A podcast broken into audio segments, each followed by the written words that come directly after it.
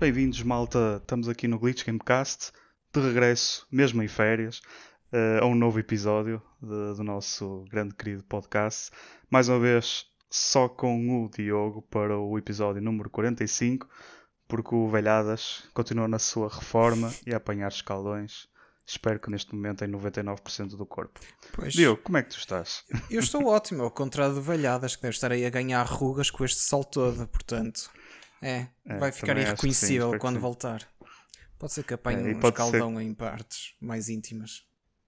E pode ser que já comece a ficar com saudades de vir aqui revelar algumas novidades que vêm saindo e nós vamos tocar em algumas coisas. Uh, apesar de tudo, não tem sido assim tão lento estes últimos dias. Uh, tem havido algumas, uh, algumas revelações, algumas mesmo feitas no, umas horas uh, antes de estarmos a gravar isto. Portanto, vamos tentar percorrê-las assim rapidamente. Uh, antes de mais, tens jogado alguma coisa de novo, Diogo? Não, olha, estive a esperar uh, pelo Hades na, no Game Pass, que entretanto saiu, mas ainda não tive a oportunidade de pegar no jogo. Um, e entretanto, uh, nós estamos a gravar isto no dia 19 de agosto, dia de lançamento do 12 Minutes. E eu Exatamente. ainda não tenho uh, experiência com o jogo, mas ouvi dizer que tu já tens alguma experiência e que tens aí umas primeiras impressões para partilhar. É verdade. O, jogo foi lançado oficialmente apenas a partir das 5 da tarde no nosso fuso horário, uh, mas pelo menos já consegui. Uh, acho que joguei umas duas horitas e pá, posso dizer que as primeiras impressões é muito curioso.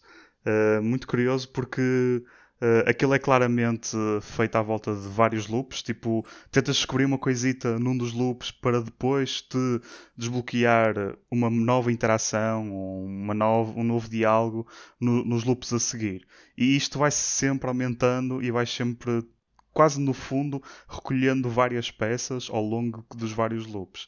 E, e começa a ficar curioso porque já começa a perceber qual é a essência do, do problema que nos é apresentado no jogo. E o jogo é quase visto como se fosse um puzzle gigante, em que primeiro temos que encontrar as peças, uh, e depois de encontrarmos as peças todas, que temos que as meter na posição e ordem correta. Uh, e acho que aí, tipo, nós pronto, já temos também a ver algumas reviews de pessoal que teve early access ao jogo. Um, e, e, uma das coisas que algumas pessoas se queixavam é, por exemplo, não ser tão intuitivo como se calhar algumas pessoas estavam à espera. Mas, na minha opinião, pelo menos, acho que se enquadra perfeitamente um tipo de jogo que é. E, e é o suficiente. O... Claro que não há uh, muitos comandos, é sempre é tipo quase um click adventure, é só com o rato. Não há grandes comandos em que temos que, que fazer ou que temos que pressionar para, para poder progredir e para fazer as nossas ações. É, é coisas muito básicas. Mas que é fácil, não, não, é, não é difícil perceber que é, quais são essas interações. É, é logo no, no primeiro tutorial, em 5 minutos, percebe-se quais são as possibilidades que existem para nós interagirmos com, com o jogo e qual é o fundo, no fundo, o gameplay.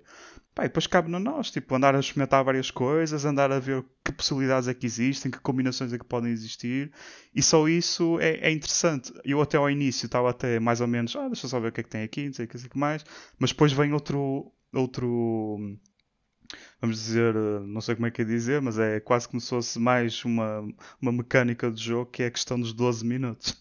que ao fim de 12 minutos uh, entra um polícia dentro de, do apartamento e eventualmente acaba se não tivermos feito alguma coisa.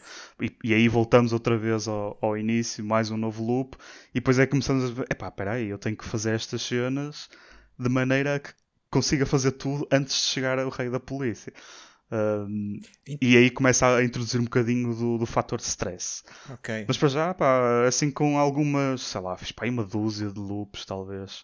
Um, já fiquei assim um bocado agarrado e fiquei, olha, tenho que parar agora porque tenho que fazer outra coisa uh, não, não, não deu para jogar mais. Mas já estava mesmo a ficar agarrado a algo que não estava à espera de ficar. Estava à espera mais que fosse uma coisa tipo de ah, ir à descoberta e vamos ver, não sei o que é. Mas acaba por agarrar esta questão de epá, agora descobrir isto, descobrir isto, deixa ver como é que isto uh, se desenvolve no próximo loop. O que é que consigo fazer com esta informação no próximo loop?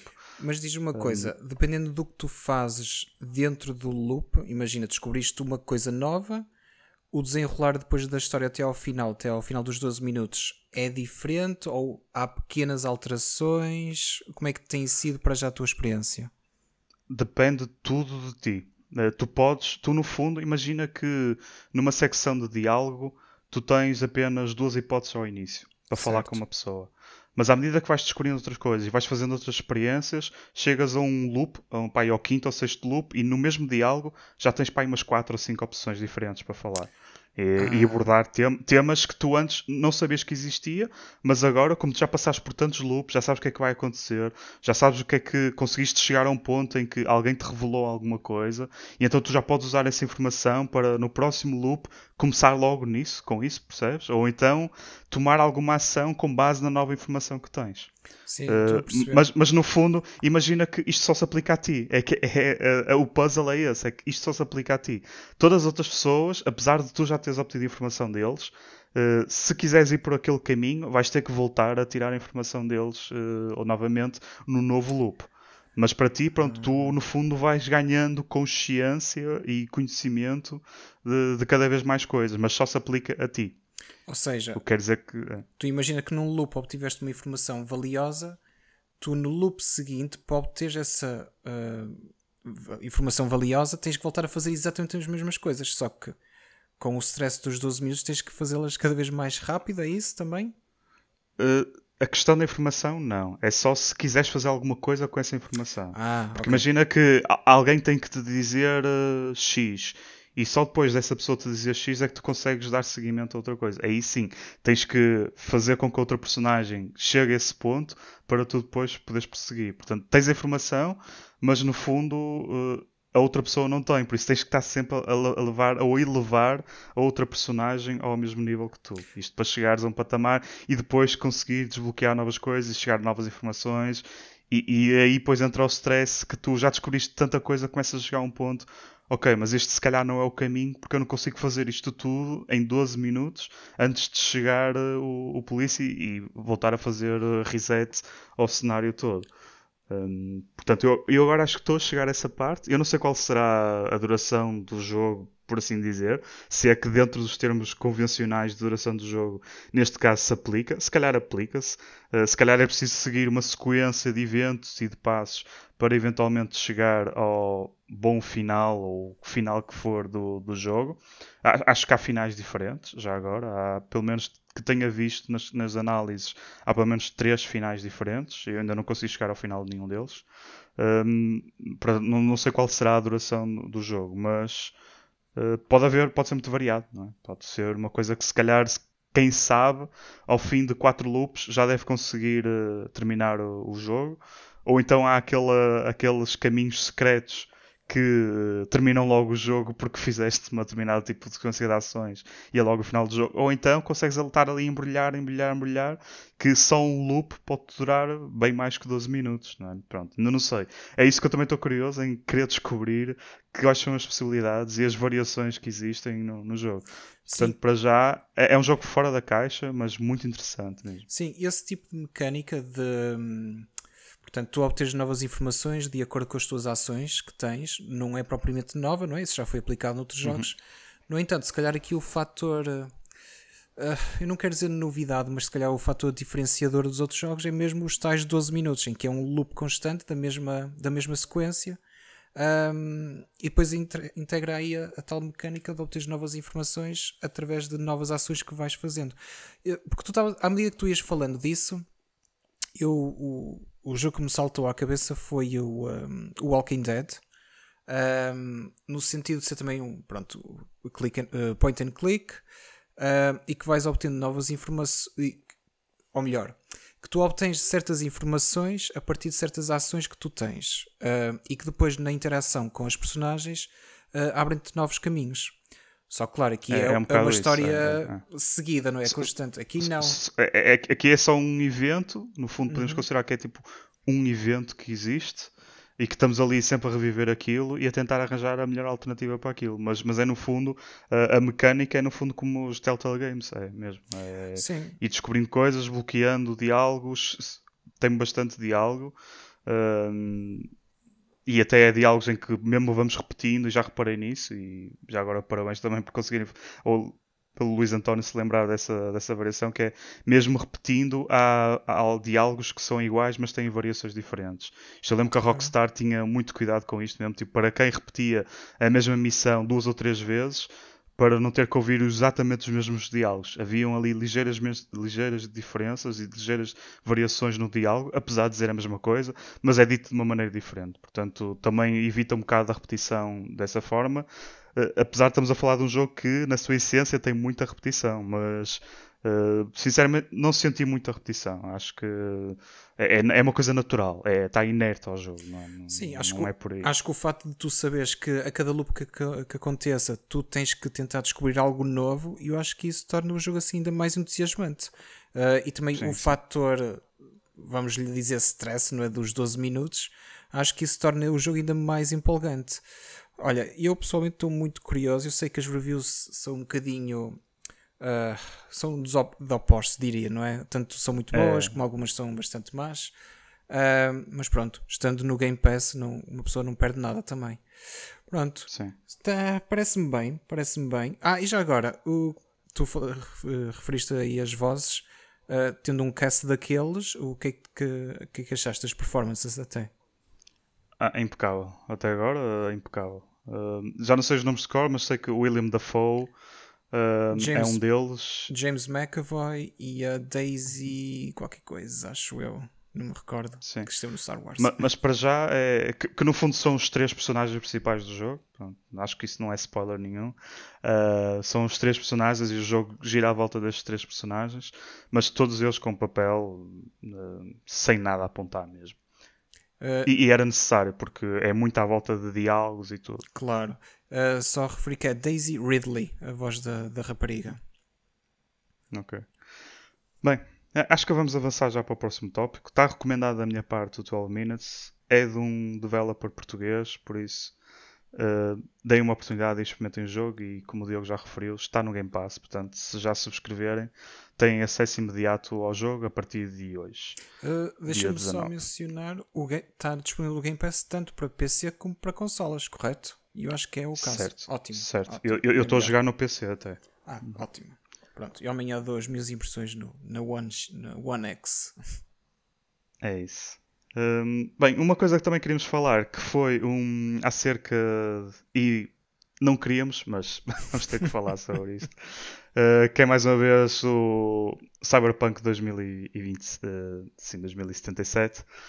Uh, a CD Projekt Red está a tentar retomar algo que já fazia aqui há algum tempo, que são, se não estou em erro, que ele chama-se as Red Streams, uh, que faziam na tentativa de serem mais transparentes com o, o público, especialmente numa, numa época em que, como já se sabe, a controvérsia toda que aconteceu com o Cyberpunk e com as releases ou más releases que houveram, o jogo ter-se retirado da, da PlayStation Store, entretanto já voltou à PlayStation Store e, e, já passaram, acho que pá, uns dois, dois meses, ou talvez mais, uh, em relação ao, ao, lançamento do último patch, que era o 1.2.2, qualquer coisa, acho que era esse.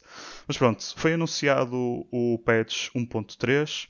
Uh, sinceramente, eu, eu tive a percorrer a lista e vejo muitas coisas que são quase quality of life improvements. Um, e, e, não há assim tanta. Quer dizer, há muitos mais bug fixes, etc. Mas pronto, acho já se sabe que a essência do jogo agora é aquela. Goste-se ou não, sinta-se que falta alguma coisa ou não, é outra coisa. Uh, mas neste stream, então, o que aconteceu foi o propósito de apresentar Uh, um bocado este patch e também já falar sobre o futuro de, do Cyberpunk. O futuro do Cyberpunk, como sabem, naquele roadmap muito vago que existe, falava de uh, vários DLCs e também do grande update em relação às next gens. Uh, em que isto espera-se haver um update gráfico ao jogo e até outras melhorias. No entanto, parece que aquele stream foi um bocado ao lado. Um, pelo que eu estive a ver, uh, mesmo a questão da divulgação dos DLCs, o primeiro ou os primeiros DLCs vão ser muito, muito, muito pequenos. E quando digo muito pequenos, é um DLC quase de, com um item cosmético. E, e, pelo que eu vi, esse item cosmético nem sequer é um Legendary cheio de slots uh, para podermos equipar. Não, é apenas uma coisa cosmética.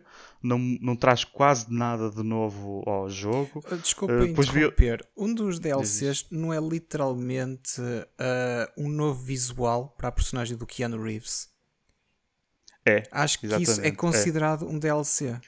Yeah. É, por, por isso é, já, já, já, estás a perceber o porquê disto ser um bocadinho. Pá, é, é, quem é que eu estou a enganar, não é? Estão a tentar enganar quem, não é? é? Isto é um DLC? É, é um DLC, mas porra, façam um DLC único com uh, um carro novo, com um visual novo para o, o Johnny, façam outro DLC para, ou mesmo DLC para vários uh, casacos, Opa, mas agora está a fazer um DLC que tem dois casacos. Outro DLC que tem um carro. Pá, não, não percebo o que é que eles estão a fazer isso. Parece que estão a trabalhar para os números, estão a trabalhar para a quantidade e estão-se um bocado a desleixar para a qualidade. Porque mesmo os DLCs, tipo, será que isto é conteúdo suficiente para justificar a porcaria de um DLC? E eles dizerem, ih, vem aqui um DLC novo, não sei o quê. Pá, não, nem sequer falem nisso. Aliás, se eles não tivessem falado nisso e tivessem apenas lançado dentro do jogo quem descobrisse ia dizer, ei, olha, descobri um casaco não sei o que. Só isso era melhor para a reputação deles do que estarem a fazer uma stream para anunciar isto e falarem daquilo. Pá, não, não sei o que é que está a acontecer com aquela, com aquela empresa, porque parece que todas as decisões que estão a tomar, uh, por cada decisão boa que tomam, fazem duas ou três más e, e dão passos atrás. Pá, não percebo. Tanto é que depois o, o chat do Twitch, do stream, estava só o pessoal a cascar neles. Tipo, não fica bem. A sério, não fica bem, nada. Uh, porque é que eles, mesmo que continuassem calados mais algum tempo, depois falavam de uma da realmente da expansão grande, porque eles só revelaram, ah, estamos a trabalhar numa expansão que é realmente muito grande para o jogo.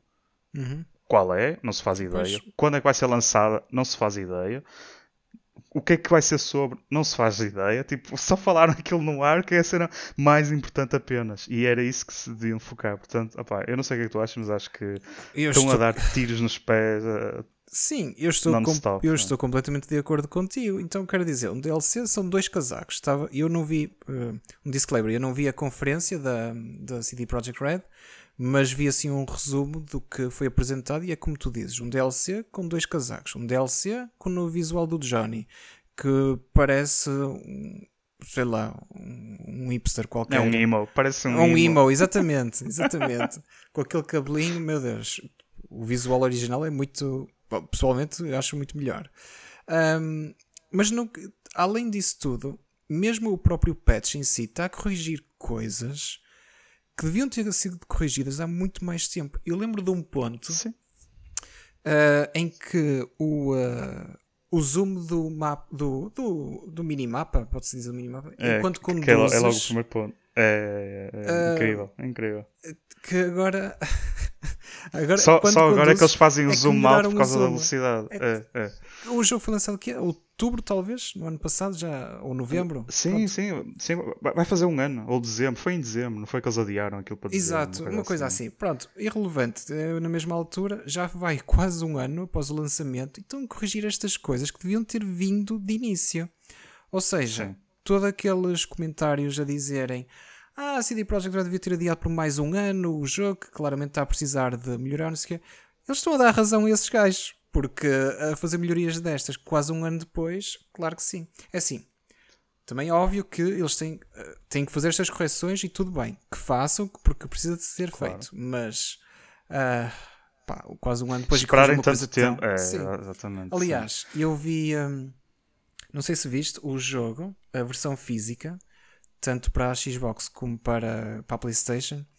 Nos Estados Unidos, acho que foi na Best Buy esteve em promoção durante algum tempo agora por 10 dólares. Mesmo Já por 10 dólares, o pessoal pensa: hum, será que devia comprar este jogo?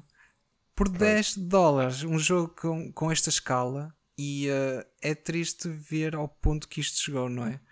É. E a CD Projekt Red também não está a fazer nenhum favor a si mesmo com conferências destas, que são tiros nos pés, não é? Ou vamos fazer tiros em casacos agora. Olha, não é, sei. Eu é espero é que o futuro seja um bocadinho melhor, que se foquem principalmente no tal patch de Next Gen. Pode ser que isso convença o pessoal a aderir é, mais ao é. jogo, nas novas consolas. Eu, eu vou ser ainda mais pessimista e vou dizer que neste momento acho que a reputação deles está tão em baixo que não vai ser o patch Next Gen que os vai salvar. Acho que o que era, as expectativas já foram completamente por água abaixo. Epá, as pessoas vão ver aquilo à boa. Tipo, agora temos os gráficos que tínhamos no PC, na, na PS5 e no PC nem sequer é em Ultimate, por exemplo. É numa versão mais capada. As pessoas já não vão dar importância nenhuma. Vão arranjar na mesma problemas aí. Acho que a única salvação neste momento para a CD Projekt Red é arranjar uma equipa boa, metê-las alocadas lá num, num cantinho e trabalharem numa expansão grande, boa para o jogo. Acho que só, só mesmo aí é que eles se vão conseguir redimir para o Cyberpunk. Uma expansão em que as pessoas dizem caga no jogo, salta logo para aquela expansão e aquilo é que vale a pena. Mesmo que seja uma expansão com 10 horitas, eles precisam de algo assim para se redimirem. Uh, uma expansão sem problemas, que traga uma nova mecânica também, que, mesmo que só resulte para a expansão, que seja um standalone, opá, não sei, não me interessa. Eles têm que trabalhar em algo que, que usando o jogo que têm, uh, funcione mesmo bem e não, não haja pontos nenhums a, a, a, criticar, nem que seja durante um espaço muito pequeno, num ambiente uhum. mais, mais isolado. Acho que aí é que é a salvação deles. Apresentarem mesmo um DLC. Uh, olha, vou dar o exemplo do Ghost of Tsushima. Apesar de não ser com o modelo de negócio correto, mas o lançamento de uma nova ilha para explorar, que é um novo mapa, opá, inspirem-se aí. Acho que tem tudo para resultar se for algo dentro desses termos. Porque de resto acho que já, já não tem hipótese para salvar por lado nenhum. Sim, eu espero que Mas, haja uma é expansão desse género. Sim, sim, eu espero que haja uma expansão desses e que, e que haja casacos novos também nessa, nessa nova expansão. Porque é isso que eu quero, sim, claramente. Que, que dê para usar tudo que já existe no jogo base, claro. Enfim, eu eu não sei, eu não sei como é que isto vai. Eu espero que tenhas razão, que se foquem numa expansão desse género, que uhum. façam um bom patch next gen para as novas consolas. Uh, mas neste momento, honestamente, eu vou ser honesto, eu andava a jogar Cyberpunk como edição uns tempos atrás. Depois parei porque estavam a apresentar problemas, estava ainda a haver problemas de instabilidade né, com, com, o, novo, com o último patch que era o 1.22 ou 1.21, não sei. Uh, e agora que saiu este novo patch, pá, não tenho qualquer interesse, honestamente, em instalar e experimentar outra vez. Estou um bocadinho farto. Pode ser que, entretanto, saia uma expansão desse género, como tu dizes, e, uh, e que valha a pena voltar a pegar no jogo. Mas por enquanto, vou dar a oportunidade ao 12 Minutes. Entretanto, vai sair o Psychonauts, portanto, tenho muito com que entreter até lá. É, também acho sim. E acho, acho que fazes bem. Bem, mas pronto, foi. Uh, acho que já não cascávamos no Cyberpunk há muito tempo. Já tínhamos foi, saudades. Foi a sessão do mês, agora durante o mês vamos ficar calados. Eu acho que o Gonçalo até sentiu um arrepio na espinha agora enquanto está na praia. É, espero que não nos deem mais razões para voltar a tocar no tema, a não ser que sejam positivas.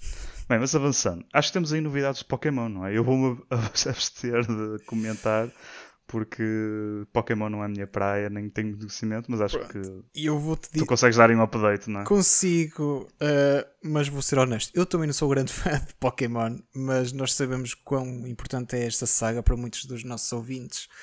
Um, sim, houve aqui uma, então uma pequena conferência por parte da, da, da, empresa da Pokémon, a Pokémon Company, acho que é mesmo assim que se chama. Uh, só para dar algumas atualizações sobre projetos em que estão a trabalhar. Uh, passaram alguns projetos sobre o mobile, que é o Pokémon, Pokémon Unite, que vai ser lançado em setembro. Uh, o Pokémon Café Remix, uh, que acho que, acho que também vai sair no final deste ano, em outubro, talvez. Acho que era outubro ou outono, já não me recordo o que é que eles disseram. E o Pokémon Masters EX, que é um jogo mobile. Pronto, isto, estes três não são propriamente interessantes, por isso é que eu só estou a mencionar os nomes do que é que foi dito. Uh, o que o pessoal estava à espera era novidades sobre o, os novos jogos Pokémon que vão sair na Switch. O primeiro é o Pokémon Brilliant Diamond and Shining Pearl. Uh, estes são, são os jogos que são remakes do Pokémon Diamond e Pearl, que são, foram lançados na Nintendo DS em 2006. São sempre nomes geniais. Uh, na, Nintendo é sempre assim. É. Portanto, passou de Pokémon Diamond para Pokémon Brilliant Diamond e de Pokémon Pearl para Shining Pearl, portanto. Um, pronto, este era um. Acho que na altura aquele jogo teve muito boas críticas, foi aclamado pela crítica, não sei o que, na Nintendo DS. Um, então a Pokémon Company achou por bem pegar no jogo, uh, fazer um remake, dar-lhe uma limpadela nos gráficos. uh, e lançar na Switch. O jogo em si, em termos de jogabilidade, não tem assim propriamente grandes novidades, acho eu, uh, mas eu não quero garantir isso porque eu não assisti ao vídeo todo. Mas do que me pareceu, era em tudo semelhante à jogabilidade anterior. Uh, o destaque para mim e acho que para todos os outros é saber mais sobre o próximo Pokémon que é o Legends Arceus. Eu não sei como é que ele se diz, mas Arceus, pronto, whatever, vai dar ao mesmo um, que mostraram um novo trailer com mais gameplay desta vez e que está com muito melhor aspecto que o anterior. Uh, eu não sei se tu viste da outra vez, Rodrigo, mas uh, na altura que se mostrou uh, esse mini trailer, só foi uma espécie de teaser de gameplay. o Pokémon estava-se a mexer tipo a 5 FPS. desta vez não, uhum. desta vez já se move a mais do que isso. Um, e é aquele tipo de jogo de, no mundo Pokémon que, que os fãs criam, um, uh, um mais open world, com mais liberdade para os combater, para os capturar. Uh, tem havido muitas comparações com, uh, com Breath of the Wild, mas eu pessoalmente acho que se assemelha mais a um Monster Hunter. Acho que dentro do género está muito mais relacionado com isso e mesmo a própria jogabilidade também é semelhante. Numa nota pessoal, eu acho que o jogo não está com o melhor aspecto um, em termos gráficos. Não sei se Mas assim, é, é, um, é um jogo para a Switch, não é? Sim, um... mas é isso que eu também queria dizer. É que as limitações da Switch também não servem de desculpa para tudo. Pois. Uh, porque olha, pegas no Monster Hunter Rise, por falar em Monster Hunter, pegas no Rise, vês os visuais daquilo, tudo bem corre 30 FPS, mas estão com os visuais brutais e aquilo não tem quebras de FPS. Sim, e mesmo o Breath of the Wild pelo que eu estou a ver do, do trailer, não tem bem melhor aspecto do que tem este Pokémon Sim, Legends. Pá, pode ser o engine que eles usam, que aquilo já deve ser atualizado há anos, pode ser a direção artística que eles tomaram. Uh, pronto, pode vir ainda a ser mais polido, mas honestamente não fiquei fã do, do visual. Também eu sei que é uma saga direcionada mais para o pessoal mais jovem.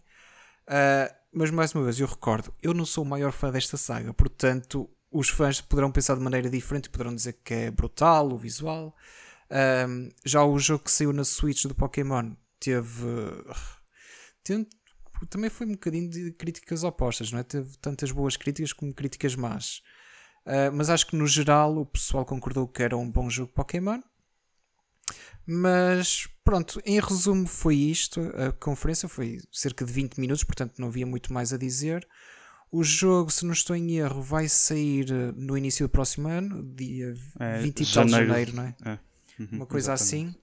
assim. Um, pronto, é assim. Eu acho que é o tipo de jogo que os fãs querem, porque tem aquela liberdade de andares por aí, atiras literalmente as Pokébolas para aos Pokémons, não é? Para apanhar. Enquanto que nos outros a jogabilidade era uh, encontras-te com um Pokémon, usas um teu para lutar contra ele deixá-lo com energia baixinha, atirar uma Pokébola, mas tipo era literalmente escolher essa opção, como se fosse um, um role-playing game. Um, aqui não, aqui parece que vai haver mais liberdade na escolha, embora também haja o uh, turn-based combat. Uh, portanto, olha, vamos ver. Uh, em resumo a isto, pronto, já disseste que não és fã da saga, portanto acho que é, não tens. Não, eu, não o, o meu feedback apenas em relação a isto é, foi ir ver como é que estava a ser o feedback das outras pessoas um, e até está a ser bastante positivo, não estava à espera para Sim. Eu, eu, do que vi do trailer, tipo, pareceu-me, epá, isto é como estavas a dizer. Eu, acho que até o Breath of the Wild tem muito melhor aspecto do que tem este Pokémon Legends Concordo. Arceus. Uh, mas pronto, a recepção, pelo que eu vi, de comentários das pessoas, de rácios de likes, pá, positivo. Sim, muito porque positivo, portanto, é assim, é isto que as pessoas querem. Se tu fores ver o primeiro trailer que eles mostraram e depois vais ver este, é uma diferença de noite para o dia, realmente. Sim, um, no teaser, sim. Sim, foi só uma espécie de teaser a dizer que vês mesmo a tua personagem a tirar uma Pokébola, assim, numa cena mais open world. O pessoal começou uhum. logo a falar do Breath of the Wild na altura. Uh, portanto, é o tipo de jogo que os fãs querem. Agora vamos ver se a Pokémon Company consegue fazer o que os fãs querem, não é? Uh, vamos ver. Eu, pronto, não sendo grande fã, não estou assim extremamente entusiasmado, mas se as críticas forem boas e se apanhar uma promoção, por que não? Posso dar uma oportunidade. Mas por enquanto, Sim. deixar aí no. deixar a, a, a refogar o, o jogo para ver depois o que é que sai daí. Pronto, Olha, é e resumo. falando sobre a, a qualidade gráfica deste Pokémon, podemos falar da qualidade gráfica do próximo, que é o remaster do Quake. que foi assim a novidade do dia de hoje, eh, no dia em que estamos a gravar, de repente sai um Quake Remaster. Apesar de que eu já vi em alguns artigos a chamarem isto de Quake Remake, mas pelo aspecto, por isso é que eu estava a falar na qualidade gráfica, isto não tem assim grande remake. Acho que foi mesmo apenas um, um remaster uh, para dar suporte a 4K, a resoluções widescreen uh, uh, e pouco mais do que eu tenha visto. mas pronto, Sim. olha, foi lançado, foi revelado agora, há coisas de umas horas, e já está nas stores disponível. Portanto, é uma coisa.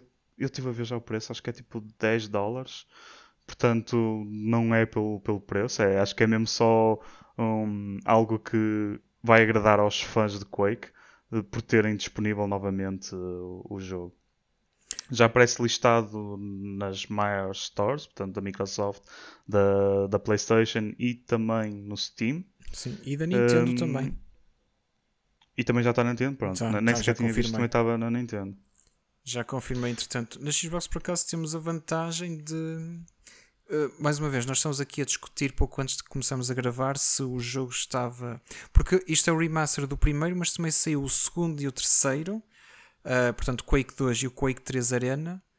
Uh, pelo menos na Xbox. E sei que o 2 e o 3 saiu no Game Pass, mas só a versão PC. Não saiu para, para a consola. Uhum. Um... Sim, é isto é, é tudo uma coisa até um bocado estranha, porque foi assim lançado do nada. Uh, acredito que também não tenha sido uma coisa do outro mundo para desenvolver e publicar isto.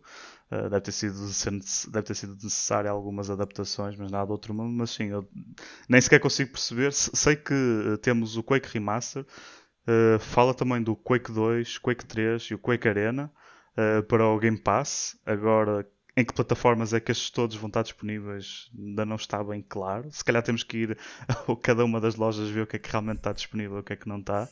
Um, mas na sua essência é isso, sim. É, temos um Quake remaster com muitos, com muitos parentes, porque vejam os screenshots e vejam por vocês próprios, porque pelo menos para mim Uh, é um remaster, mas é um remaster mais baseado na, na resolução apenas, em dar suporte a resoluções uh, diferentes que na altura do lançamento original do Quake nem sequer era pensável.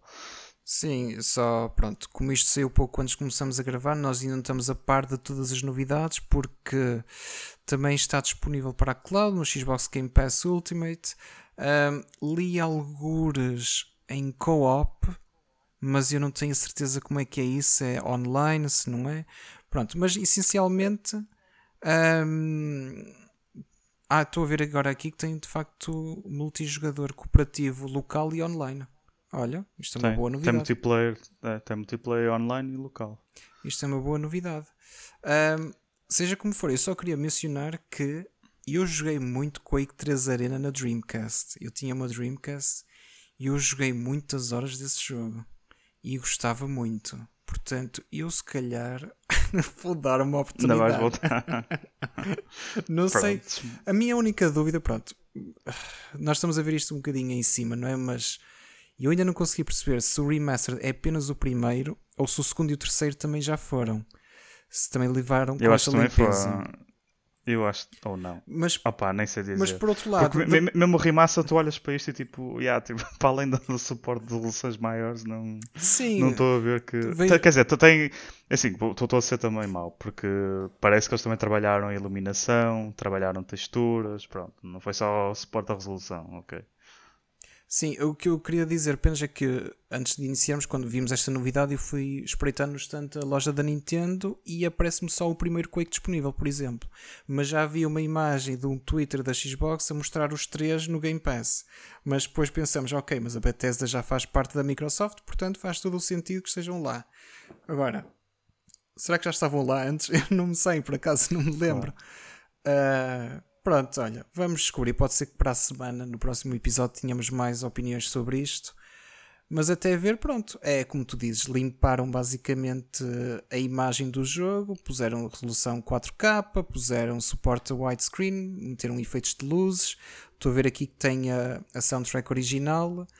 Uh, multiplayer online, pronto, é, parece ser uma coisa mais pós-nostálgicos, não é? É? Eu joguei o primeiro Quake, mas já foi há tantos anos e não foi propriamente um jogo que me ficou marcado, portanto não tenho propriamente a maior curiosidade. Agora o Quake 3 Arena, esse já é outra história. Esse se calhar, esse se calhar ainda, dou hum. ainda vou experimentar. Mas pronto, vou, vou, pensar Aproveito. Uh, e falando de coisas que estão a ser reveladas no momento, também pouco antes de começarmos a gravar aqui o podcast, tivemos o, uma revelação sobre o, o, o, próximo Call of Duty. Vai ter de nome Vanguard, ou seja, os rumores mais uma vez acertaram desta vez. Acho que já tinham apostado que seria este nome, e de facto é uh, este o nome para o próximo título do, do Call of Duty. Pá, há um trailer muito cinematic que foi lançado, é um bom trailer, muito cinematic, muitas explosões a Michael Bay, e o que revela é que será no ambiente ou no contexto da Segunda Guerra Mundial. Uh, falam é que vai ter vários lados, sério, várias frentes da, da batalha, não é só uh, na Europa. Vai ter também, por exemplo, o Norte da África. Um, e pronto, acho que para além disso, eu quando vi o trailer, yeah, era muito bonito, mas vai ser outra vez a mesma coisa de sempre. Uh, e aí, por exemplo, em relação ao feedback, tive a ver alguns comentários de, de, de alguns sítios e o que as pessoas estão a dizer é tipo, malta, tenham expectativas bem baixas que assim ninguém se desilude. Portanto, só isso já está a dizer alguma coisa sobre o que, é que as pessoas esperam deste novo Call of Duty. Porque acho que os últimos lançamentos têm sido assim um bocado atribulados. Já o, o Cold War foi assim um bocado atribulado em termos de, de lançamento e só recentemente é que parece o jogo que está jogável, não é, não é bem jogável, mas de, com as, as fitas principais uh, a funcionarem direito. Portanto, as pessoas agora também não estão assim com grande expectativa para este Call of Duty. E eu, da minha parte, sinceramente, pelo trailer, uh, deu-me vontade de, de, voltar a jogar o Call of Duty 2, que foi nesse que, que realmente assim: eu sou assim tão velho. Comecei com o Call of Duty 2, uh, eh, que depois voltei ao. fui experimentar o Call of Duty 1, que ainda foi a tempo. Mas uh, a vibe que me deu foi um bocado semelhante a isso. O que para mim é fixe. Se fosse um jogo single player. Uh, agora, claro que eles não devem investir nada numa campanha single player, mas pronto. É a única coisa que eu fico com, com alguma expectativa para este novo Call of Duty. É se tem alguma campanha que seja boa, porque dentro, dentro deste contexto do, da Segunda Guerra Mundial deu-me vontade de reviver o Call of Duty 2 uh, e jogar novamente. De resto, não me diz mesmo mais nada Call Sim, of Duty. Eu estava a ler um pouquinho mais sobre o Call of Duty, o que apresentaram, o Vanguard. Uh, eu estou mais ou menos no mesmo barco que tu, que é. Uh, para mim, os jogos acabaram por ser um bocadinho repetitivos e um bocadinho mais do mesmo, sem grandes assim, variações. A variação era basicamente o contexto. Um, Estava a ver aqui, pronto, que a campanha vai ser inspirada na parte dos acontecimentos históricos, na parte da Segunda Guerra Mundial. Uh, um grupo de quatro soldados entraram na Alemanha para encerrar o projeto Fênix, ok, muito bem. E depois, claro, fala logo no multiplayer, que já estou a ver que vai ter Battle Royale, vai ter zombies. Uh, pronto, era, já ouvi isso no, um, uh, num anterior qualquer, agora não lembro qual.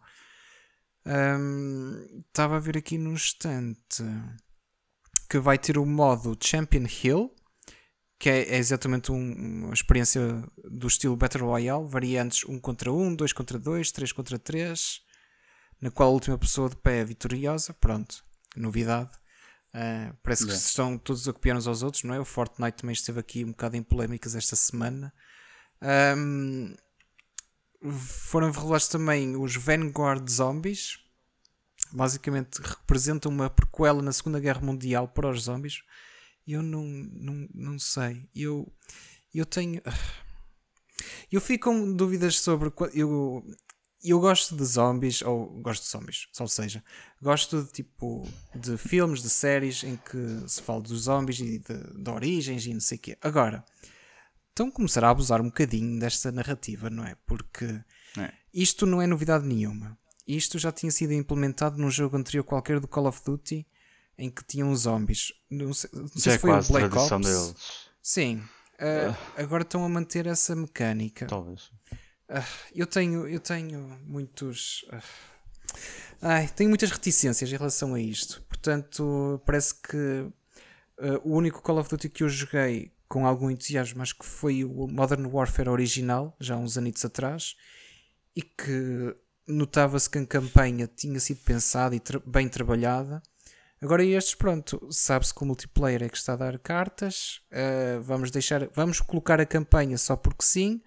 Eu espero estar enganado, não é? Eu estou a dizer isto tendo em conta o que, o que foi revelado até agora. É, é pois é isso. A, a, premissa que eles nos dão também me deixou com alguma esperança de que haja uma campanha single player que pode não estar ao nível do COD 2 ou do COD 4, mas pelo menos existe. Sim. e, que é, e que é qualquer coisa de bom. Pois, o que me assusta é que eu, enquanto estamos a falar, eu estava a ler aqui um artigo em que um parágrafo está dedicado à campanha e três ou quatro estão dedicados às outras, aos outros modos multiplayer, modo zombies, modo Champion é. Hill e por aí fora. Portanto, é. começa logo a tirar o foco do, uh, do, uh, do single player, da campanha, aliás.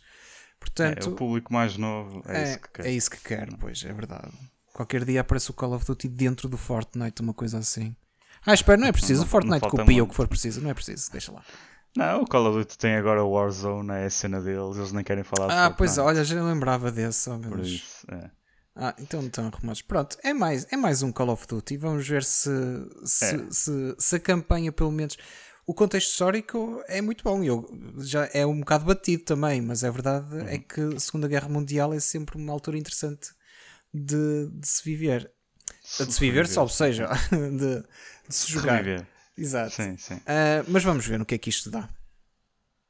Bem, e agora passando ao tema que realmente me interessa.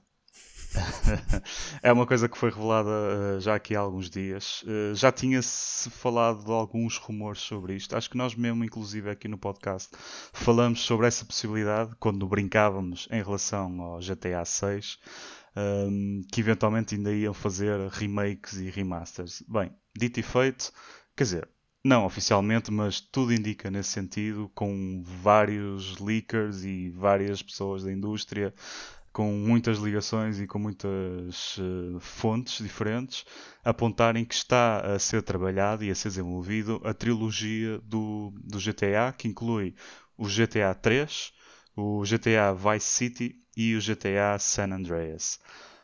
Vou começar já a dar um pormenor muito interessante disto, que é o que me suscita um bocado de curiosidade e também reticência, que é em relação a, ao que se diz, a abordagem que vai ser feita para o desenvolvimento deste, desta trilogia, que é usar o Unreal Engine para desenvolver uh, estes remakes ou remasters, porque se é com um motor de jogo novo, o que é que isto é afinal?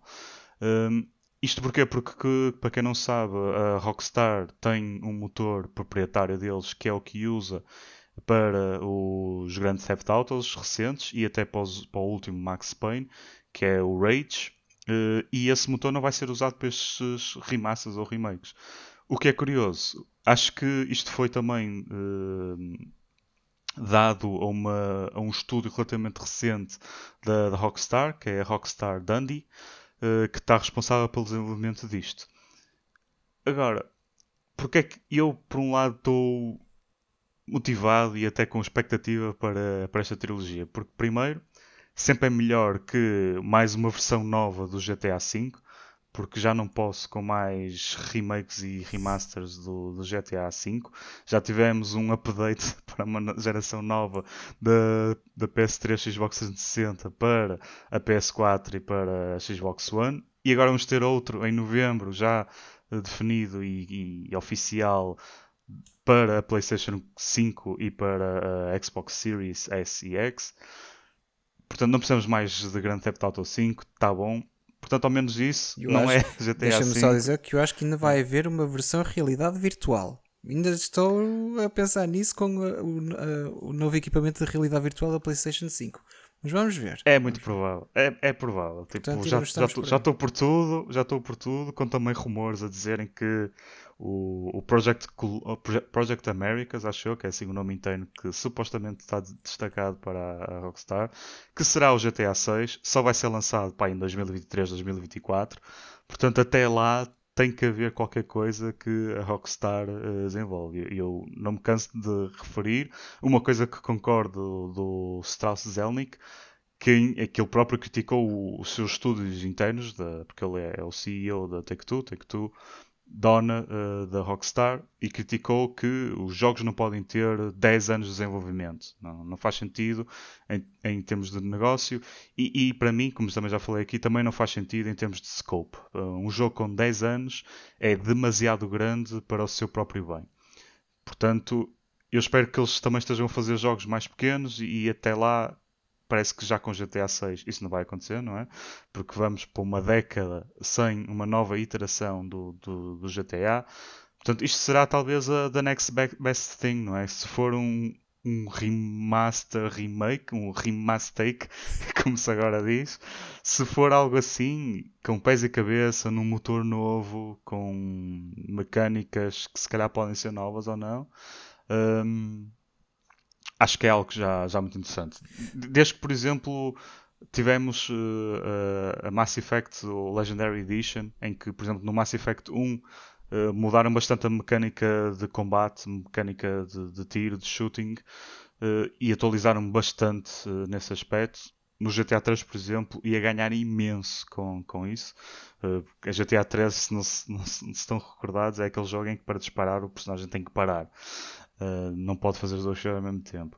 Só isso já, já ia ser uma coisa muito fixe para, voltar a jogar GTA 3. Uh, que é um jogo que, a não ser aquelas pessoas que gostam mesmo de voltar ao retro, uh, eu nunca mais voltei a pegar no jogo.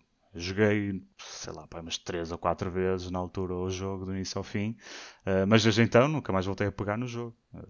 e ter uma, uma razão para pegar nele novamente um, pá, é isso que me deixa com expectativa. Estou reticente por causa da questão de, de terem que usar um motor de jogo diferente. Não, Sim, não era... consigo encontrar grande justificação para isso. Era aí que eu queria pegar, porque é assim, uh, tu tens mais inside info em relação a isso, mas passar um jogo com 10 anos em que foi feito num motor de jogo completamente diferente passar isto tudo para o novo Unreal Engine, isso não é assim tão simples como fazer copy-paste, não é? Isto vai ser muito trabalhoso.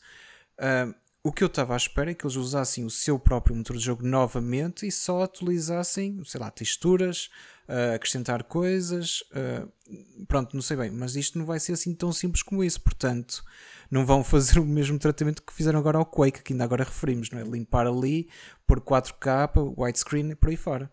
Uh, Portanto, eu não sei o que é que vai sair daí. E sim, também estou um bocadinho reticente. Não percebo muito bem o timing disto. Ou melhor, se calhar até percebo porque não temos novidades de nenhum, de nenhum novo GTA. Acho que eles também não nem, querem. Nem nenhum Red Dead Redemption, Exato. nem nenhum Ah, Max sim, porque também há esse rumor, não é? Do, Red Dead, do original Red Dead Redemption também levar com um remake, um remaster, um remaster, um uhum. remaster, remastake, não é? Como é que se diz? Uh, remastake. Remastake. um, uh, o que eu estava a dizer em relação ao GTA, uh, pronto, eu percebo que porque aqui, pronto, vamos começar de novo. Isto tem aqui algumas reticências, que é, não percebo o timing disto, uh, por um lado, mas por outro percebo porque não está a haver novas novidades sobre um possível GTA 6. No entanto, eles também não vão falar no novo GTA 6 até lançarem o GTA 5 novamente para a PlayStation 5 porque não querem tirar as e, vendas. E, ao, ao e mesmo aí, os rumores estão a apontar para o GTA 6 ser revelado só no final do próximo ano, e ou talvez só em 2023. É? E acredito nisso, não é? Tendo em conta. Eh, revelação, atenção, só revelar. Sim, sim. Eu não sei se o GTA 5 para a PlayStation 5 já foi, uh, se já foi anunciado qual seria a data de lançamento. Sim, vai ser em novembro. Novembro, ok. Pronto, vai ser lançado nessa altura, portanto, querem dar algum tempo para poderem consolidar algumas vendas. Again, não é? Que o GTA V vendeu pouco até agora, portanto, eles precisam das vendas, não é? É. Um, portanto, agora vir este esta trilogia remaster um, Não sei, não compreendo muito bem. Eu, na altura, uh, internamente gozei a dizer que era Milk in the Cow. Uh, é. Mas eu, a dizer isto, também admito uma coisa. Eu até estou curioso com o San Andreas. Eu gostei muito de San Andreas na altura. Uh, ah, todos, eram todos espetaculares. Sim, mas especialmente o San Andreas. Eu até estava aqui a passar por um artigo a recordar aqui alguns screenshots. Um, e o San Andreas foi um jogo que eu joguei muito.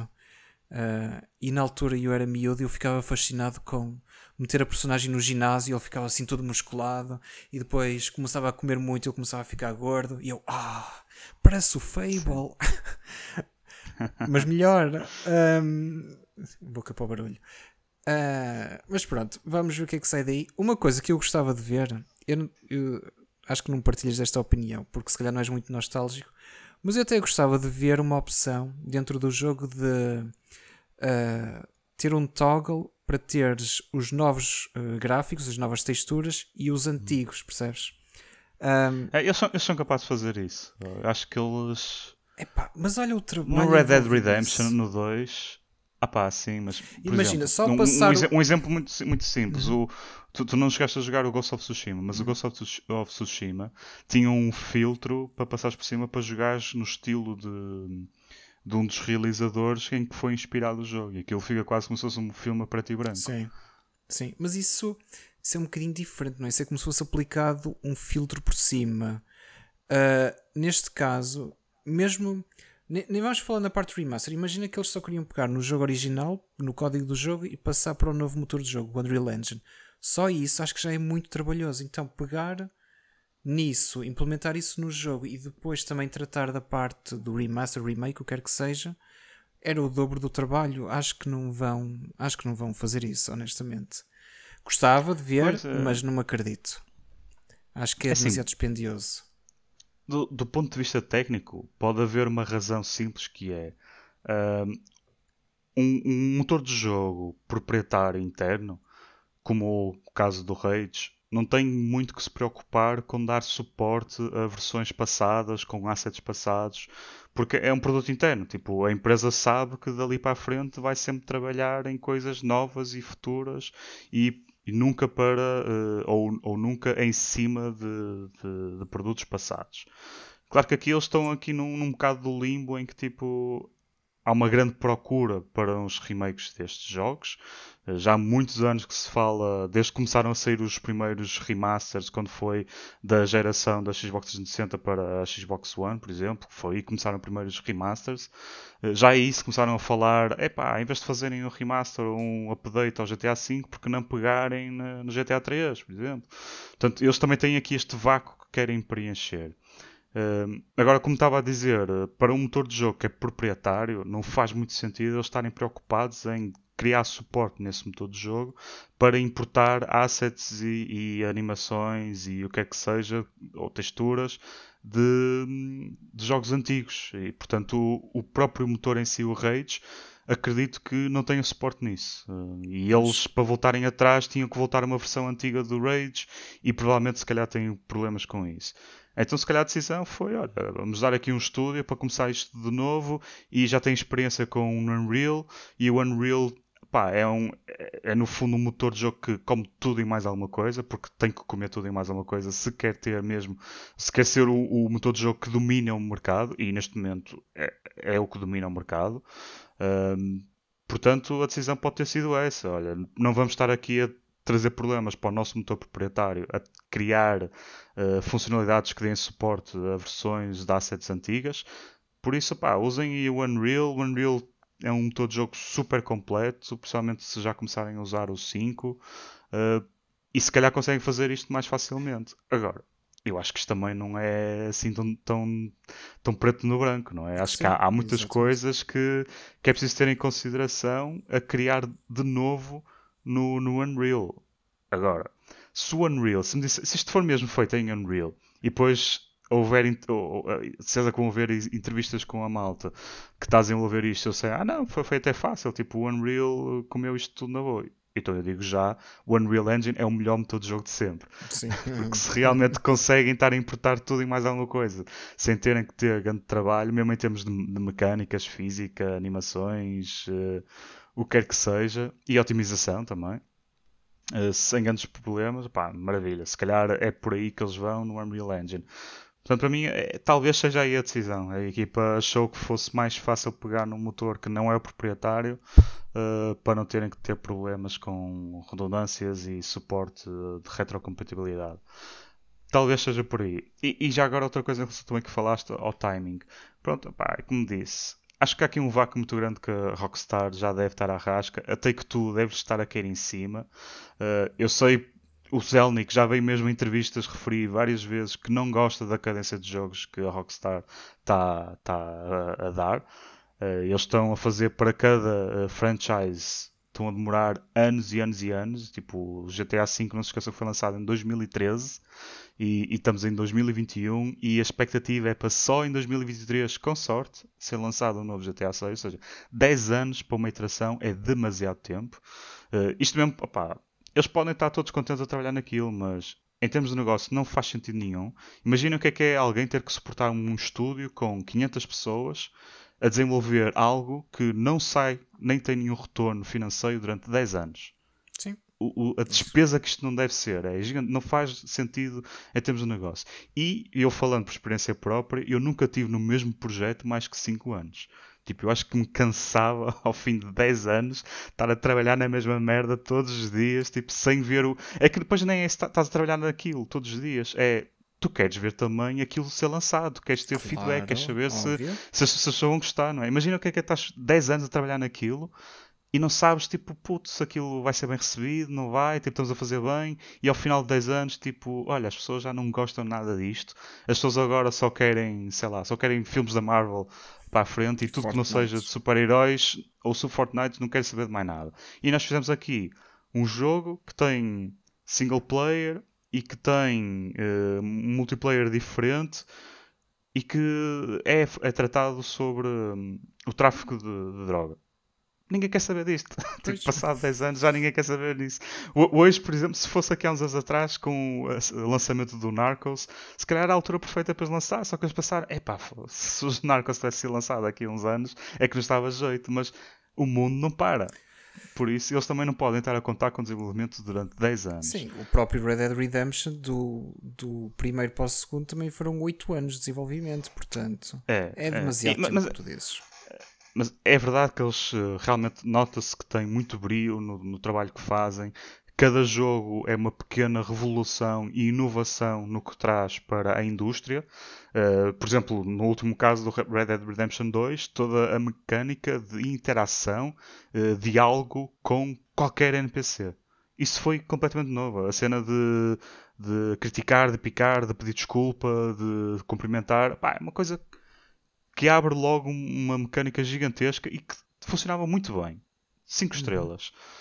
Portanto, sim, há justificação para o tempo que eles demoram. Só que eles têm que arranjar uma maneira diferente de abordar os jogos. E eu já falei aqui: reduzam o scope. Podem ter trazer as mecânicas novas que quiserem, mas reduzam o scope do jogo. Façam algo mais pequeno e depois trabalhem em, expansões. Resultou muito bem com o GTA 4 e com as duas expansões que lançaram. Uh, de excelência façam o mesmo para, para os próximos jogos. Portanto, tem que ser por aí a solução. Enquanto não chegam a esse ponto, porque isto também requer muitas mudanças, não só de processo, mas também de organização, de escrita do jogo mesmo, até do guião e tudo, vai demorar o seu tempo até realmente as adaptarem-se e conseguirem fazer coisas mais pequenas e que seja possível expandir à volta delas. Até aí, o que é que vai acontecer? Acho que a resposta melhor será mesmo: olha, vamos fazer um remaster do GTA 3, do GTA Vice City e do San Andreas. E, e, só isto já temos aqui, cada jogo em si já é uma nova sandbox gigantesca para as pessoas poderem uh, experimentar, voltar a reviver o que é que era. Existem muitos putos que começaram a jogar GTA com GTA V e neste momento já têm 20 anos e eram putos quando começaram a jogar GTA V, não é? Tinham 12 anos quando começaram a jogar GTA V, não fazem puto de ideia o que é que é GTA 3, certeza. Claro. Portanto, há muita gente que, que estaria interessada em jogar isto um, e que seria de certeza um sucesso de vendas. Portanto, a decisão começa a ser mais fácil, não é? Tipo, Sim. olha, enquanto estamos aqui neste vácuo, vamos lançar o GTA 3, estes jogos, esta trilogia, e, e no próximo vácuo, se calhar ainda conseguimos meter também o remaster do, do Red Dead Redemption, o primeiro. Achas que. Talvez. Deixa-me só perguntar, tu, voltando aí um bocadinho atrás na conversa, estavas a falar por causa de tentarem reduzir um bocadinho o scope, porque o mesmo, a mesma saga de 10 em 10 anos, mesmo que seja ali um bocadinho alternado com o Red Dead Redemption, um, achas que eles ganhariam em. Porque a Rockstar é uma equipa gigantesca, não é? Eles podem ter várias equipas a trabalhar em projetos vários diferentes. Estudos, Exatamente. Sim, vários estudos. Achas que lhes compensaria investir na construção de um novo IP e tentar fazer um lançamento de, de novos IPs de 3 em 3 anos? Por exemplo, imagina, num ano sai Red Dead Redemption, 3 anos daí sai um novo GTA, 3 anos daí sai um novo Bully, por exemplo, que está aí já uhum. desde 2006. Depois daí a 3 anos, uh, outro IP qualquer que eles poderiam fazer, e entretanto já passaram 9 anos. Ok, vamos repetir agora o ciclo, que aí já faz uhum. os tais 10 anos desde o do último. Será que eles ficariam a ganhar mais assim? Ou achas que deviam reduzir, como tu estavas a dizer, o scope de cada, de cada IP que tem? Olha, é, é uma, uma questão muito boa, por acaso. Uh, eu já pensei nisso. Uh, acho que a questão do scope pode ser complicada apenas na questão de, de quem está a escrever o guião do jogo, por exemplo, é? ou então quem está a trabalhar na parte multiplayer. Se não conseguirem reduzir, acho que sim. Passa pelo que estavas a dizer de ou re, renascer IP antigo ou criar um IP novo. E acho que eles têm muito espaço para isso. Eles têm, aliás, todos os IPs em que eles tocam aquilo quase que é ouro, não é? O Bully é, é um culto ainda hoje. Tipo, se eles anunciam um Bully 2, a internet vai abaixo. Um, e depois há também o, o Max Payne. Tipo, o Max ah, Payne do 2 para o 3 apesar de ter tido muita, muita polémica na altura, porque acabaram com o ambiente no ar, mas depois revelou-se, epá, o Max Payne 3 é muito negro também, uh, e tem uma recepção espetacular e o jogo é excelente, os melhores jogos de sempre. E, e, eles já disseram que queriam matar a saga Max Payne. O Max Payne 3 teve um bom final, é aquele final que eles queriam. Concordo plenamente com eles. Não é justo estar a pedir para eles fazerem renascer o Max Payne. Podem fazer um spin-off. Façam um spin-off, façam um IP novo, mas sem dúvida que eles têm margem para, para fazer isso. Uh, eles, ao todo, a Rockstar em si tem nove estúdios uh, a trabalhar com o nome ou sobre a alçada da Rockstar. Um, acho que eles podiam fazer a mesma coisa que estão a fazer com a Rockstar Dundee, pelo que os rumores dizem, não é? Em que destacaram para um projeto uh, diferente, em que será uh, supostamente o remaster do, da trilogia de GTA. Podem pegar noutros estúdios. Uh, e, e fazer uh, um novo IP. Estou-me a lembrar agora, por exemplo, outra coisa que recentemente teve um, um remake que foi o LA Noir. E o LA Noir, pá, um IP também, Rockstar, uh, que diferente, teve imenso sucesso também e é excelente. Pá, e se fomos assim a falar, tipo, olha, o Midnight Club, tipo um jogo de carros que na altura, pá, eu lembro que colei imenso naquele jogo. Era arcade, mas era único no que se fazia. O Need for Speed fazia a sua cena um bocado semelhante, mas Midnight Club era outra coisa à parte e deixou, morreu completamente. Nunca mais, uh, nunca mais houve nada e já lá vão, sei lá, décadas em que foi lançado um novo um Midnight Club. Portanto, eles têm estas hipóteses todas, ou renascer uma destas, uh, um destes franchises já super antigos, sem, sem nenhuma versão nova sequer rum com rumores. Uh, ou então fazem um IP novo. Eles também têm talento e têm escritores e têm Sim, ideias. Sim, era mais nesse sentido que eu estava a falar. Pronto, é. falei no Bully porque é como tu dizes, se eles anunciarem o um novo, a internet vem abaixo. Uh, mas de facto podiam investir num novo IP, fazer algo diferente, tentar aplicar. Tu... É que o último jogo do Red Dead Redemption, o Red Dead Redemption 2, aliás, Pá, é fantástico o jogo. E eu acho que eles podiam aplicar tudo o que aprenderam até agora num novo IP, pôr num contexto diferente. Uh, sei lá, até não tinha que ser propriamente real, podia ser algo assim mais fantasioso. Uh, sim, sim. E podiam investir aí. Uh, eu estava a ver aqui no instante, por exemplo, o, o, último Midnight Club que estou a ver foi em 2008, se não estou em erro. Uh, o Bully acho que foi em 2006, se não estou em erro. Um, e sim, eles têm aqui já um track record sim, é, gigante. É, mas e, e, repara que estamos a falar de jogos com mais de 10 anos. Sim. Tipo, 15 anos, 15 anos desde o último lançamento de uma versões. E, e, é que não foram coisas que foram falhantes, foram coisas com muito sucesso, muito bem recebidas e com boas vendas, para a altura, claro. Um, e, pá, e depois eu estava aqui a olhar também para a listagem e eu já, alguém que me conhece já sabe que eu sou um, ou era um rockstar fan do caraças. E, e, e mete-me pena porque eles têm montes de estúdios neste momento, têm nove estúdios ao, no, ao todo. Uh, sob a alçada da Rockstar, todos eles ou trabalharam para o GTA, ou trabalharam para o Red Dead Redemption, ou trabalharam para o Midnight Club, ou para o Bully, todos eles estiveram relacionados com, grandes, com estes todos os títulos que estamos a falar. Portanto, que é que eles estão a fazer agora? Tipo, que é que se, o, será que já estão. Será que a própria Rockstar reconhece isto? Só que é preciso tempo, e reconheço que é preciso tempo, e estão a, a tentar e a fazer experiências com o que é que poderá ser o próximo Big Hit para a Rockstar fora do que já é assumido, como é o caso de, do GTA e agora do Red Dead Redemption. Pá, espero que sim. Olha, espero achas que... que... agora que estavas a falar de que não sabes o que é que se passa, achas que poderá ter a haver uma reestruturação interna devido à saída do Dan Houser, que é um dos fundadores da Rockstar Games? Que ele, é, assim, do que eu sei, e eu acho que ele era uma peça fundamental na escrita, principalmente dos jogos. Um, uhum. principalmente do. Uh, acho que foi do Bully, até Bully, Red Dead Redemption e um dos Max Paynes. Uh, pronto, eu, eu sei que ele escreveu ou co-escreveu, por assim dizer, nos, nos GTAs, uh, ah, mas eu sei que ele era uma peça mesmo muito importante dentro da Rockstar Games. Agora, uhum. será que está a haver uma reestruturação interna? Achas que.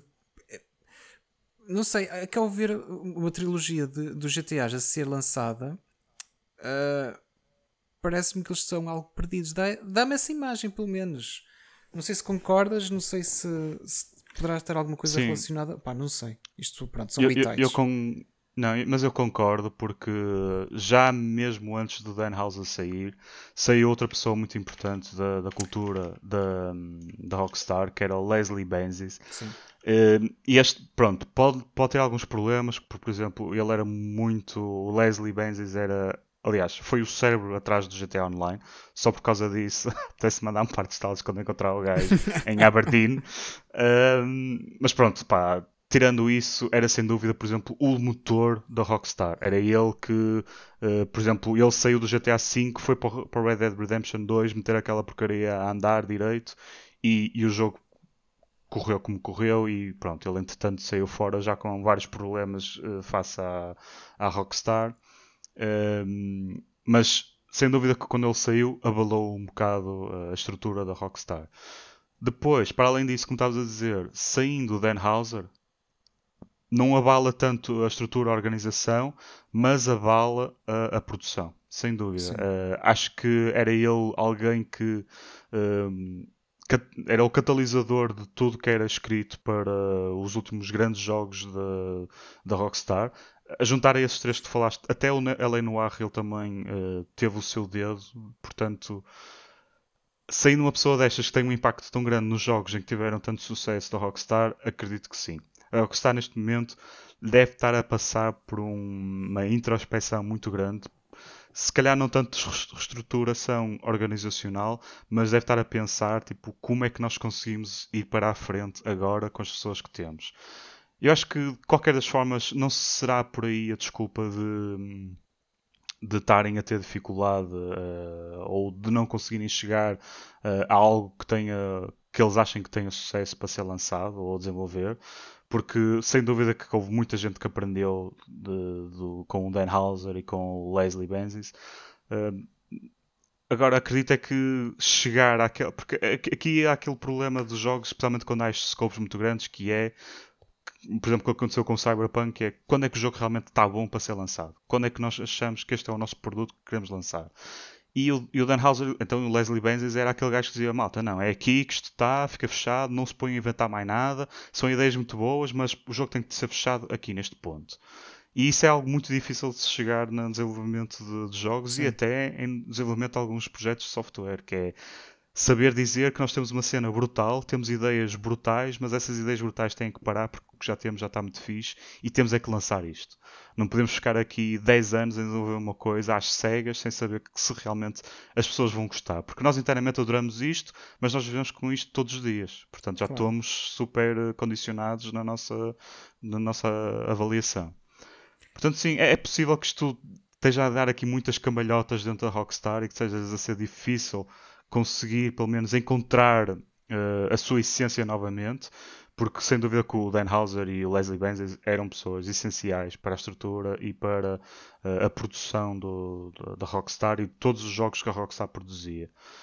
Portanto, pá, yeah, vamos ver. Um, acho que de qualquer das formas, os rumores já lhes estão a dar muita ajuda, mesmo Sim. que não seja isso que eles estão a pensar fazer, que façam, porque se lançarem um, uma GTA tri Trilogy um, com remake ou remaster, já lhes dá alguma folga para poderem uh, conseguir chegar à conclusão do que é que querem fazer ou lançar. De qualquer das formas, isto também baseado em rumores, pelo que os rumores indicam, o GTA 6 já tem a sua essência definida, não é? Será algo que talvez tenha um ou dois participantes, uh, será nas Américas, ou seja, à volta do tráfico da droga, com toda a rota da Colômbia uh, para o tráfico de droga para a Flórida, ou seja, talvez Vice City outra vez. Uh, mas independentemente do que for, lá está. Estão a revisitar uma coisa do passado, estão a fazer renascê-la tal como fizeram renascer Los, Los Santos. Pá, portanto, tem aí folga. Agora, para pegar num IP novo, eles têm que se reencontrar Sim. e têm que, hum, têm que saber o que é que realmente querem fazer. Bem, mas eu aqui é. a falar da Rockstar, tipo, perco-me. É Podes que... falar da noite toda nisto. É, podia uh, estar a falar a noite toda nisto. Sim, estou. Não sei, estou curioso para saber o que é que vai ser de facto o passo seguinte. Porque eles têm muito para onde se mexer. Uh, mas pronto, vamos ver uma coisa que vez. Não é? Nós estamos aqui a falar disto, mas oficialmente é não está nada é, confirmado. É, não é? Tudo indica sim. que é isso. Até estão a indicar que isto vai sair na Switch, não sei como, mas parece que sim. Uh, portanto, estou curioso com o que vão fazer. Estou curioso com o San Andreas, porque, como já referi, gostei muito desse jogo na altura e até seria uma boa experiência voltar a pegar nisso. Uh, até lá, pronto, é só especular o que é que vai ser o futuro da Rockstar, que eu espero que seja mais risonho do que o que aparenta ser neste momento. Uh, pronto, eu só gostava de um novo Bully também, já agora. já sim, fica aqui a nota. Sim. Também gostava de um, um novo. Um bocadinho de tudo, um bocadinho sim. de tudo. Porque graças a Deus a Rockstar tem um portfólio que muitos poucos podem orgulhar de, de ter. Sim, isso é, um, é bem verdade. Bem, Pessoal, acho que nos vamos deixar aqui. Uh, Já chega de semana... Rockstar para vocês. Se calhar para a semana voltamos a falar nisto, não sei. Talvez chegue aí o anúncio oficial e depois falamos, até porque também gostava de discutir isto com, com o Velhadas. Uh, esse Velhadas deverá voltar para a semana e para a semana também voltaremos nós novamente. Eu e o Diogo cá estaremos. Uh, obrigado pela vossa atenção. Não se esqueçam mais uma vez de nos seguir nas diversas plataformas digitais, especialmente no Twitter, onde nós estamos mais ativos. O nosso handle é o glitchgc. Uh, temos também um e-mail à vossa disposição, se quiserem entrar connosco, dar sugestões, darem feedback. Uh, é o glitchpt.gmail.com. Uh, de resto, já sabem, onde nos podem ouvir é nos locais de costume também. Uh, no Spotify, no Google Podcasts, Apple Podcasts. Uh, estamos por aí um bocado em todas as plataformas. E, e de resto, pronto, mais nada a dizer. De resto, acho que está tudo por nós. Só nos resta saudar uma boa semana para toda a gente e boas férias para quem está de férias. Até à próxima, pessoal. Deus, pessoal. Aproveitem o sol. Tchau, tchau.